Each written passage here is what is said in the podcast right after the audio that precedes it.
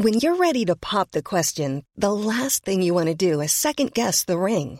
At Bluenile.com, you can design a one of a kind ring with the ease and convenience of shopping online. Choose your diamond and setting. When you find the one, you'll get it delivered right to your door. Go to Bluenile.com and use promo code LISTEN to get $50 off your purchase of $500 or more. That's code LISTEN at Bluenile.com for $50 off your purchase. Bluenile.com code LISTEN.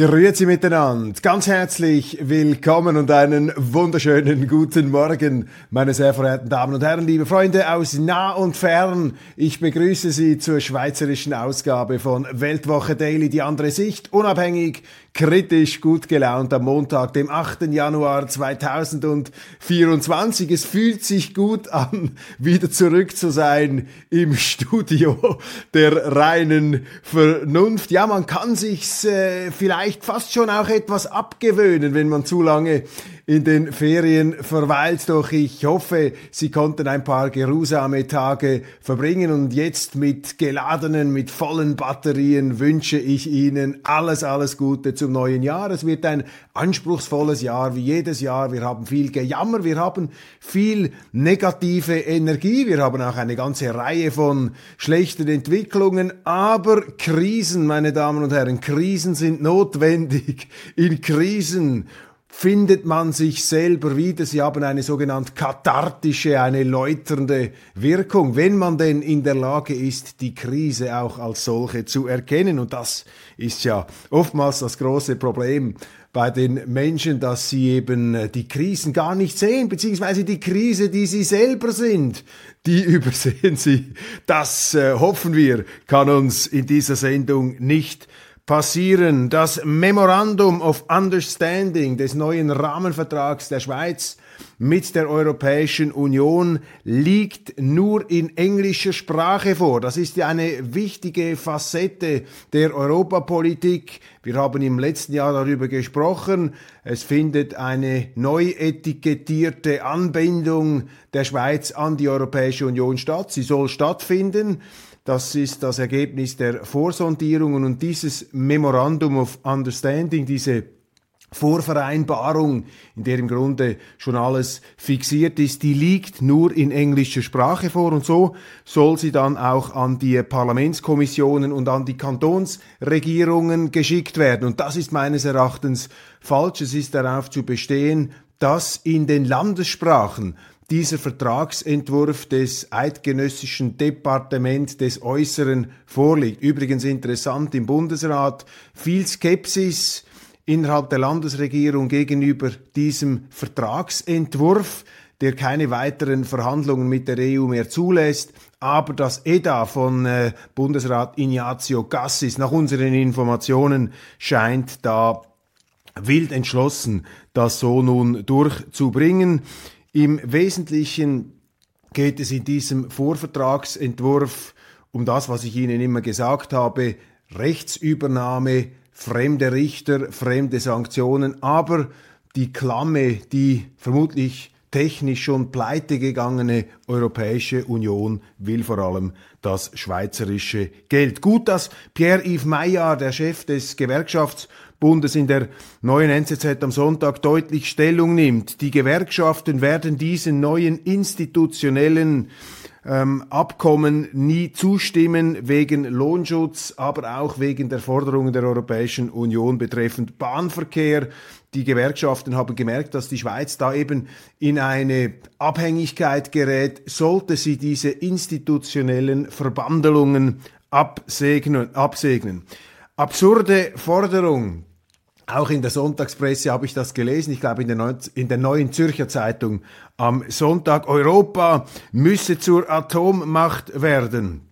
Das ist eine Idee des deutschen Historikers Herfried Münkler. Der Atomkoffer würde dann wechseln zwischen Frankreich, Deutschland und Polen, Polen sowie Italien und Spanien. Interessant an dieser Idee ist, dass die kleinen EU-Staaten überhaupt nichts zu sagen hätten. Und wenn dieses Szenario einträfe mit einer Atommacht EU, dann müsste die Schweiz konsequenterweise auch eine Atomwaffe sich zulegen, denn andernfalls käme sie komplett unter die Räder. Denken wir an Nordkorea. Nordkorea wird ja nur deshalb hofiert, weil es über eine Atomwaffe verfügt. Nun, ich bin nicht dafür, dass wir uns atomar bewaffnen. Ich bin allerdings auch sehr, sehr skeptisch, dass das eine gute Idee wäre, wenn die EU, wenn Europa sich da atomar aufrüsten würde. Heute sind ja lediglich Frankreich und Großbritannien mit Atomwaffen ausgestattet. Aber diese Machtfantasien, diese Machtallüren, die da bereits wieder Besitz zu ergreifen scheinen von einigen Historikerhirnen, weiß nicht, ob das die richtige Entwicklung ist. Dann eine Auswertung der letzten Wintersession im Nationalrat beziehungsweise auch Ständerat, also in der Bundesversammlung, hat interessante Befunde ergeben. Die SVP und die FDP driften auseinander. Die SVP hat gemäß einer Auswertung der Sonntagszeitung bei 47 Prozent der Abstimmungen in der Wintersession Erfolg gehabt.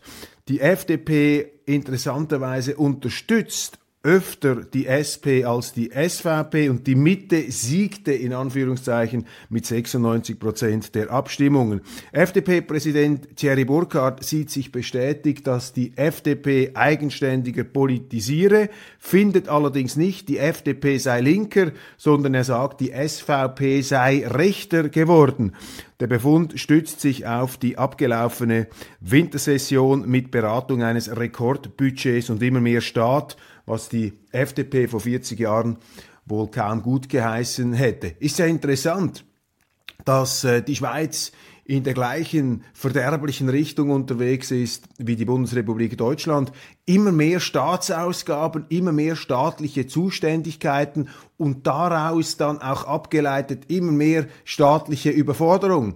Denn je mehr Komplexität, je mehr Kompliziertheit, je mehr Krüsimüsi und Chaos der Staat aufhäuft, desto unfähiger wird er selber seine eigene Komplexität zu bewältigen. Das ist ja die eigentlich absurde Pointe des Staatswachstums. Die Medien feiern 50 Jahre SRF Kassensturz, Titel in der Sonntagszeitung, Schawinskis Meisterleistung. Schawinski ist meine Idee gsi, sagt selber, meine Idee war, die Wirtschaft von unten zu zeigen. Ja, der Kassensturz ist eine Innovation, aber er war eben auch oder ist auch ein für mich fragwürdiges Instrument wie ein Monopolmedium in der Schweiz, wie das schweizerische Fernsehen auf die Wirtschaft losgeht und die Wirtschaft auseinandernimmt. Ähm, natürlich gibt es in der Wirtschaft Missstände, selbstverständlich, aber meines Erachtens wäre es journalistisch viel wertvoller, sich mit dem größten Monopol, mit der größten Macht in der Schweiz kritisch auseinanderzusetzen. Und das ist nicht die Wirtschaft, sondern das ist der Staat, das sind die Behörden, das sind auch die Regulatoren, die die Rahmenbedingungen setzen, innerhalb derer sich unsere Wirtschaft zu bewegen hat. Also das ähm, Erfolgsmodell Kassensturz ist natürlich auch etwas das Erfolgsmodell jener linken Tendenz, jener wirtschaftsskeptischen Tendenz in den schweizerischen Medien. Der deutsche Journalist Jan Diesteldorf von der Süddeutschen Zeitung zeigt in der Sonntagszeitung des Tamedia-Konzerns drei Wege, um Putin in die Knie zu zwingen. Offenbar sieht der EU-Korrespondent in solchen Ratschlägen die Aufgabe des Journalismus. Joe Biden lanciert seinen Wahlkampf gegen den mutmaßlichen Herausforderer und ehemaligen Präsidenten Donald Trump und sieht sich dabei als George Washington, als Retter der Demokratie. Ich werde in der internationalen Ausgabe darauf zurückkommen. Ein sehr interessanter Leitartikel im Wall Street Journal setzt sich mit dem Duell der beiden Methusalems, der beiden Methusaliks der Weltpolitik auseinander. Ich bin ja gegen jegliche Alters Diskriminierung, auch deshalb, weil ich selber nicht mehr der Jüngste bin. Aber ähm, vielleicht ist hier tatsächlich äh, eine Stufe erreicht, die einem gelegentlich ähm, vielleicht etwas äh, schwindlig vorkommt. Die beiden 80, rund 80-Jährigen die sich äh, duellieren in den USA um den äh, vielleicht wichtigsten Posten der Weltpolitik. Ich komme in der internationalen Ausgabe darauf zurück. Frank A. Meyer wurde 80-jährig. Gelungenes Porträt in der äh, CH Media. Hey, I'm Ryan Reynolds. At Mint Mobile, we like to do the opposite of what Big Wireless does. They charge you a lot. We charge you a little. So naturally, when they announced they'd be raising their prices due to inflation, we decided to deflate our prices due to not hating you. That's right. We're cutting the price of Mint Unlimited from $30 a month to just $15 a month. Give it a try at mintmobile.com slash switch. $45 upfront for three months plus taxes and fees. Promote for new customers for limited time. Unlimited more than 40 gigabytes per month. Slows. Full terms at mintmobile.com. One size fits all seemed like a good idea for clothes. Nice dress. Uh, it's a it's a t-shirt until you tried it on. Same goes for your healthcare. That's why United Healthcare offers a variety of flexible, budget friendly coverage for medical, vision, dental, and more. So, whether you're between jobs, coming off a parent's plan, or even missed open enrollment, you can find the plan that fits you best. Find out more about United Healthcare coverage at uh1.com. That's uh1.com.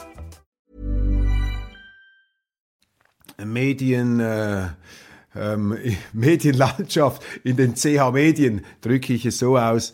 Gelungenes Porträt von Francesco Benini über einen Mann, der als Journalist die Mächtigen umschmeichelte, statt sie aus kritischer Distanz zu beschreiben, was heute im Haus Ringier nicht mehr der Goldstandard ist, speziell nicht mehr nach der Berse-Walder-Affäre.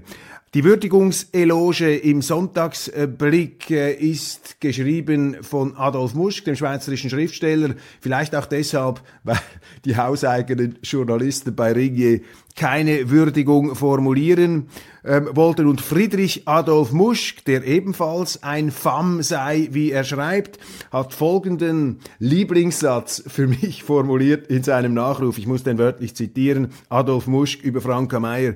Im alten Frankreich, der Merowinger, wäre aus einem Majordomus regelmäßig der reale Hausherr geworden. Dazu hast du es nie kommen lassen, aus Selbsteinsicht und Geschmack. Ja, die Harfenklänge, die Geigenklänge, sie ähm, tendieren hier vielleicht schon fast etwas ins Scherbelnde. Franka Meyer, eine hochinteressante Persönlichkeit des schweizerischen Journalismus, talentiert ohne Zweifel, ein brillanter Formulierer, ein genialer Schmeichler und auch einer, der äh, ziemlich ungerührt auch seine engsten Freunde, die angeblichen, hat fallen lassen können. Aber ungeachtet dessen eine Persönlichkeit, die äh, es immer wieder geschafft hat, auch Anstoß zu erregen, durchaus auch produktiv und die zu einem Faktor in der schweizerischen Medienlandschaft geworden ist. Alles Gute zum